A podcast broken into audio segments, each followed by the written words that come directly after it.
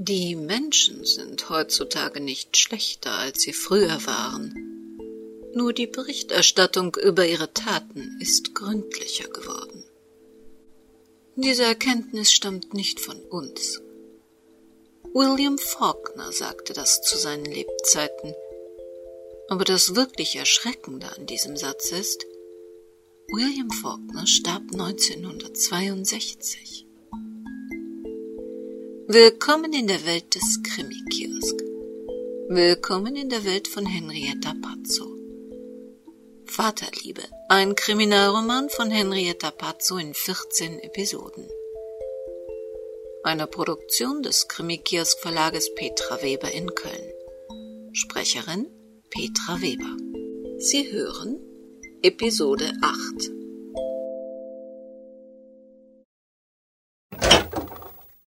Kühlschrank herrschte Ebbe. Ein angebrochener Erdbeerjoghurt leistete einem alternden Frischkäse Gesellschaft. Außer ein paar Scheiben Salami und einer Packung Scheibenkäse kurz vor dem Verfalldatum fand sich nichts Essbares. Jan griff nach der Salami. Es sah nicht so aus, als ob Barbara jeden Augenblick mit vollgepackten Tüten durch die Türe käme, um diesen schrecklichen Tag gemeinsam mit ihm und einem opulenten Abendessen zu beenden. Wenn Sylvia Klammerrecht behielt, zog sich die Sache noch etwas hin. Irgendwo musste doch diese Fernbedienung liegen. Drei Fernbedienungen, die für Fernsehen, DVD und Radio versteckten sich immer gemeinsam mit Handy und schnurlosem Telefon. Ah, man fand nie das Gerät, das man gerade brauchte. Müde warf Jan sich in die Ecke der Couch, in der durch sein jahrelanges achtloses Hineinfallen das Polster inzwischen eine erschreckende Tiefe erreicht hatte. In den nächsten Wochen würden sie sich mit der Anschaffung eines neuen strapazierfähigen Sofas beschäftigen müssen. Aus seinem Arbeitszimmer riefen zweiunddreißig Klassenarbeiten nach ihm. Es waren nur wenige Schritte bis zu seinem Schreibtisch, aber Jan weigerte sich aus den Tiefen der Couchkissen wieder aufzutauchen und sich den Ergebnissen des sinnlosen Herumrätselns seiner Schüler zu stellen. Der aussichtslose Kampf seiner Schützlinge mit den Gesetzen der Mathematik konnte warten. Die Arbeiten würden in einer Stunde nicht besser oder schlechter ausfallen als jetzt. Rascheln an der Haustür kündigte unerwartet Barbaras Heimkehr an. Köstlicher Duft von Pizza zog durch die Wohnung. Ich bin tierisch in Eile, aber ich wollte zumindest mit dir essen. Da ich nicht zum Einkaufen gekommen bin, habe ich uns ein paar tausend Kalorien vom Italiener mitgebracht. Ist das okay für dich? Jans Müdigkeit verflog. Und warum musst du wieder weg? Ich muss ins Krankenhaus. Der kleine Vossenkel ist heute Morgen böse verunglückt. Man wird dort hervorragende Ärzte engagieren. Wozu braucht man dich? Eine Pizza Siciliana mit einer Extraportion Sardellen und Kapern schob sich auf seinen bereitgestellten Teller. Johann Voss befürchtet immer noch, die Polizei könne seinen Sohn abholen. Und Sebastian Voss hält weiterhin Schweigen für eine originelle Verteidigungsstrategie. Und? War es? Hat er seine Frau umgebracht? Keine Ahnung. Ich weiß es wirklich nicht. Aber eine Menge spricht dafür. Der erste Biss in eine Pizza war der schönste. Jan genoss trotz des aufsteigenden Ärgers diesen Moment. Hm, mir gefällt das nicht. Ich hasse den Gedanken, dich in der Nähe eines Frauenmörders zu wissen. Wenn der Typ sich nicht mal dazu äußert, ist er wahrscheinlich auch noch ein Psychopath. Man verspricht auch, dass er sich nicht verteidigen will. Was soll er auch sagen? Liebe Polizisten, ich hatte einfach ein unheimliches Verlangen, meiner Frau den Hals zuzudrücken und mir anzusehen, wie sie langsam vom Leben in den Tod gleitet.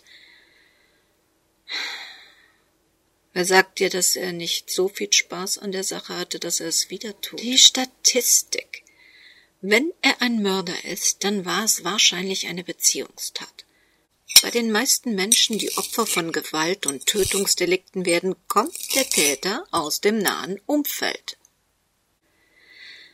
Es handelt sich in der Regel um Affekttaten, Einzeltaten. Serienmörder suchen sich im Allgemeinen unbekannte Opfer. Mm, mm. Na, toll. Na, das beruhigt mich wirklich. Dann ist ja völlig ausgeschlossen, dass es sich nur um einen Verrückten handelt, der einfach mit seinen Konflikten nicht umgehen kann und in Stressmomenten mit Gewalt reagiert. Wo bleibt diese Personengruppe denn in deiner Statistik? Jan, mir ist auch nicht wohl dabei. Aber ich habe die Sache angefangen und jetzt bringe ich sie zu Ende. Das letzte Stück Pizza schmeckte Jan nicht mehr. Wie lange bleibst du weg? Ich versuche ganz schnell wieder hier zu sein. Versprochen. Hm. Hast du hm, von deiner Mutter gehört? wechselte Barbara das Thema. Ah, in den letzten drei Jahren haben wir uns etwa fünfmal über meine Mutter unterhalten. Davon alleine heute zweimal. Was ist los? Barbara würde ihrer Schwiegermutter nicht den Gefallen tun und Jan anlügen. Hm. Sie hat mich angerufen. Hm. Was? Ist sie krank? Ist etwas passiert? Ach, Jan. Würde sie dann mich anrufen? Sie will meine Unterstützung in einer Sache, in der sie dich offensichtlich nicht alleine überzeugen oh. kann. Es geht um dieses Altersheim. Ist es das? Wie du das sagst. Altersheim. Es geht um betreutes Wohnen, eine Seniorenanlage. Was hast du dagegen? Ich will nicht, dass meine Mutter in einem grässlichen Altersheim, egal wie ihr es nennt, vor sich hindümpelt. Na, hör mal. Wenn deine Mutter freiwillig in eine Seniorenwohnanlage ziehen will, dann muss es dort von Grafen, Künstlern und Bankiers nur so wimmeln. Ich gehe jede Wette ein, die verbringen ihre Sommerabende bei Kammerkonzerten im Freien und veranstalten herbstliche Literaturkreise mit Dichterlesungen und Vernissagen. Außerdem ist deine Mutter die letzte, die vor sich hindümpelt. Verlang bloß nicht von mir, dass ich mich richtig für sie engagiere.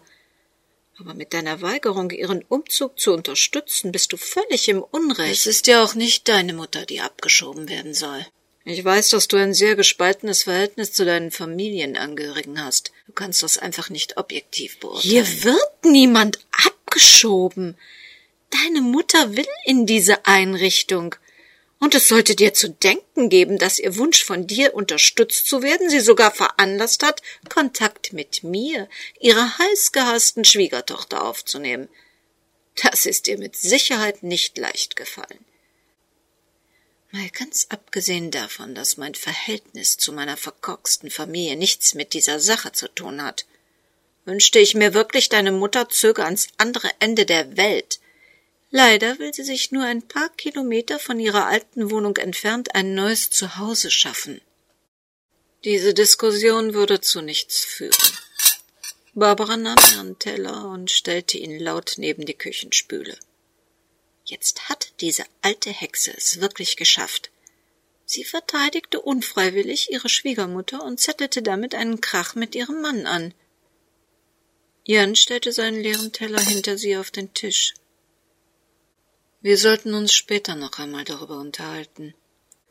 Unser beider Tag war wohl nicht so, dass wir uns jetzt sachlich auseinandersetzen könnten. Jan sagte ihr nicht, was ihn wirklich quälte. Er verschwieg ihr, warum er es nicht ertragen konnte, seine Mutter in einem Altersheim zu wissen. Er würde es ihr sagen, aber nicht jetzt, nicht heute. Dieses Gespräch brauchte mehr Zeit. Zeit, die sie im Moment nicht erübrigen konnte, denn ihr schweigsamer Mandant und seine Familie warteten wieder. Aber vielleicht hatte die Polizei ihn bereits aus dem Krankenhaus abgeführt und er saß schon als Untersuchungshäftling in der Justizvollzugsanstalt ein. Die Zeit drängte wohl wirklich. Der Schnee wirbelte angenehm kühle, kleine Flöckchen in Susanne Freischmidts Gesicht. Ihre Wangen suchten die Abkühlung der Nacht. Sie verharrte bewegungslos vor der Tür ihres kleinen Einfamilienhauses und ließ sich von der Kühle dieser eisigen Schneenacht beruhigen. Der Tag war nur so an ihr vorbeigerannt. Morgens der Unfall, dann der Zusammenbruch des Unglücksfahrers in ihrer Küche, die aufreibenden Stunden im Krankenhaus und die geschmacklose Auseinandersetzung mit Felix leiblichem Vater. Jetzt war sie wieder zu Hause. Zu Hause, wo ein Mann und zwei eigene Kinder darauf warteten zu erfahren, was die Zukunft für die Familie bereithielt. Wird Felix wieder gesund? Kommt sein Vater ins Gefängnis? Werden Oma und Opa Voss diese Katastrophe unbeschadet überstehen? Doch Susanne Freischmidt wusste auch nicht, was die Zukunft ihnen bringen würde. Sie kramte in ihren Manteltaschen. Die letzte Zigarette des Tages würde sie hier draußen rauchen, in dieser friedlichen weißen Vorgartenlandschaft.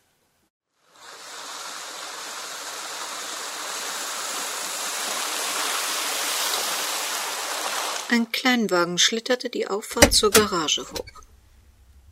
Sebastians Anwältin stieg aus und stapfte auf sie zu. Ich wollte Ihnen noch etwas bringen, bevor ich wieder ins Krankenhaus fahre. Macht es Ihnen etwas aus, wenn ich Sie nicht hereinbitte? Es ist so angenehm still hier draußen. Kein Problem. Durch die Arbeit auf der Baustelle habe ich mir angewöhnt, immer wetterfeste, warme Kleidung zu tragen. Wie geht es Ihrem Neffen? Unverändert. Die Ärzte kämpfen um ihn. Man muss warten. Das macht uns alle verrückt. Ihr Vater möchte, dass ich Sebastian helfe. Aber der will sich nicht helfen lassen. Er macht es mir verdammt schwer. Mein Bruder war schon immer stur. Wenn er sich etwas in den Kopf gesetzt hatte, dann zog er es durch. Reden ist auch nicht gerade seine Stärke. Ein schweigender Sturkopf. Ich beneide Sie nicht um diesen Job. Ach, man kann nicht gerade sagen, dass ich mich darum gerissen hätte. Aber Ihr Vater hat so etwas, dass man sich nicht traut, ihm zu widersprechen. ich weiß genau, was Sie meinen. Er meint es nicht böse. Er ist ein herzensguter Mensch, aber Vater glaubt, die Welt müsse sich nach seinen Gesetzen drehen. Er muss alles im Griff haben und kontrollieren. Wahrscheinlich musste das eines Tages in einer Katastrophe enden. Sie glauben, Ihr Bruder hat seine Frau getötet. Er ist mein kleiner Bruder. Ich weigere mich zu glauben, dass er einen Käfer am Wegrand zertreten könnte. Aber er hat kein einfaches Leben geführt. Er weiß da schon, wie sich so etwas entwickelt. Was war so kompliziert an Sebastians Leben? Dass es nicht kompliziert sein durfte. Für Vater und den großen Rest der Welt hat das Leben in geordneten, festgelegten Bahnen zu laufen. Daneben gibt es kein rechts oder links, nur geradeaus. Aber das Schlimmste daran ist, dass Vater es wirklich immer gut gemeint hat. Wie hätte ein Leben rechts oder links der Bahn für ihren Bruder denn ausgesehen? Wer weiß das schon? Aber er hätte Verena nie geheiratet. Die Frauen schwiegen. Barbara traute sich nicht, das Schweigen zu unterbrechen. Auch sie genoss diese stillen Minuten im herabfallenden Schnee. Susanne Freischmidt schüttelte sich. Boah. Sie wollten mir etwas bringen? Oh, ja, das hätte ich fast vergessen. Aus ihrer Manteltasche zog Barbara ein gefaltetes Stück Papier. Aber das ist der Scheck für Oliver Renz. Ich hatte Sie doch gebeten, ihn diesem Dreckskerl nach der Blutspende auszuhändigen. Hm, stimmt. Es heißt übrigens zu Recht Spende. Und Spenden erfolgen ohne Gegenleistung. Hatten wir keine Abmachung mit ihm? Doch.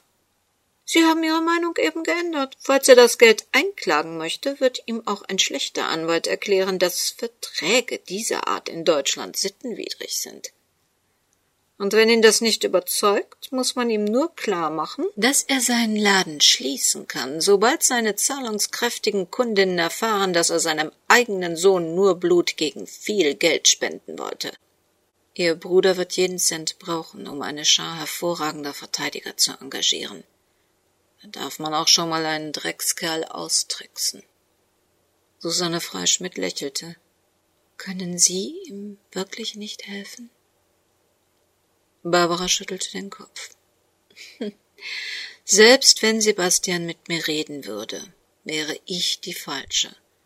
Er braucht einen gerissenen Strafverteidiger, auch falls er unschuldig ist. Es sieht zum Beispiel gar nicht gut aus, wenn die Polizei erfährt, dass Felix am Abend vor der Tat von seinem Vater zu ihnen in Sicherheit gebracht wurde. Sie haben mir selbst erzählt, dass es spontan und unverhofft war. Die Polizei muss das nicht erfahren. Man kann mich nicht zwingen, gegen meinen Bruder auszusagen. Stimmt, aber Sie dürfen auch nicht lügen. Die Polizei wird Freunde, Nachbarn und Freunde ihrer Kinder und Felix Klassenkameraden befragen. Und Sie werden sich wundern, was man über sie weiß oder zu wissen glaubt. Dann steht uns eine Schlammschlacht bevor. Gut möglich. Gibt es denn Schlamm, den man aufwühlen könnte? War zum Beispiel dieser schmierige Oliver Renz der einzige Lover ihrer Schwägerin? Oder gibt's noch mehr von diesen Typen? Susanne Freischmidt scharrte mit ihren Stiefelspitzen im Schnee. Leider ja. Es gab massenhaft Kerle wie diesen Renz. Kellner, Tennislehrer, Taxifahrer, Sie war nicht gerade wählerisch. Na toll.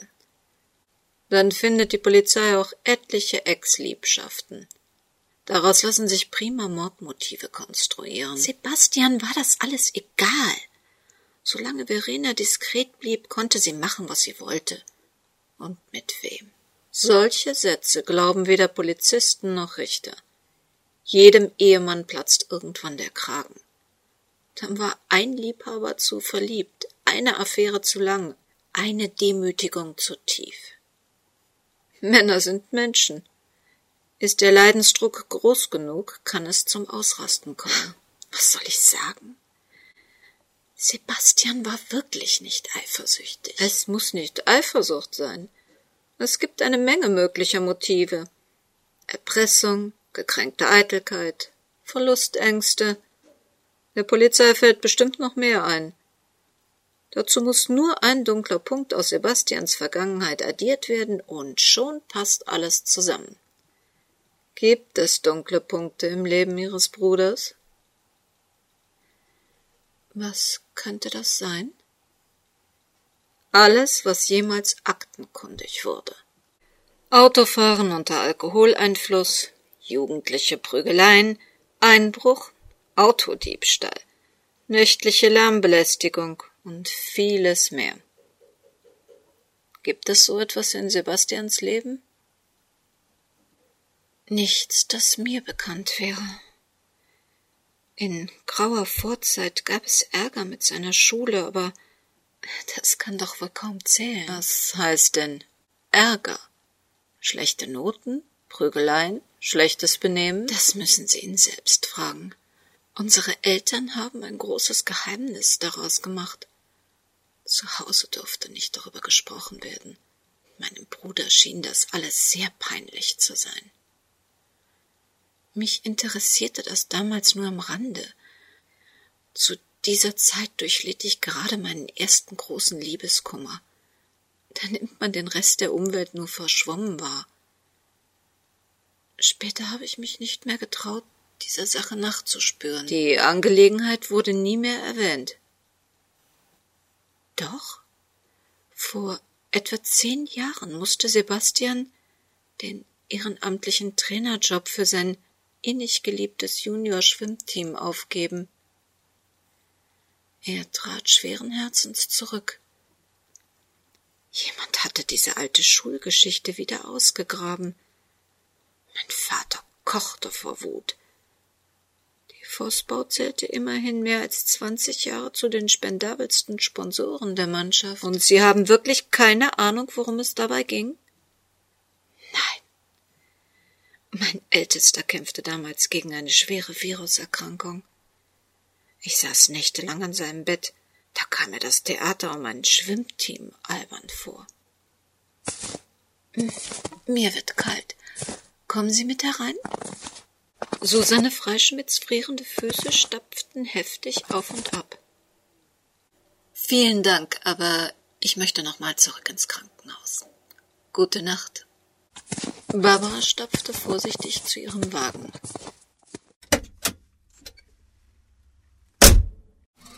Langsam manövrierte sie ihn rückwärts aus der Auffahrt.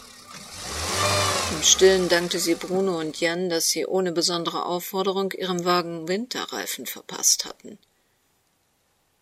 Der Kollege, der sich mit Sebastians Verteidigung beschäftigen müsste, würde es sehr schwer haben. Ein schweigender Täter mit belastender Vergangenheit und jeder Menge Motiven, der seine Tat auch noch geplant und heimtückisch eine bildschöne, lebenslustige Mutter aus dem Leben gerissen hatte, gehörte nicht zur Lieblingsmandantschaft erfolgsorientierter Anwälte.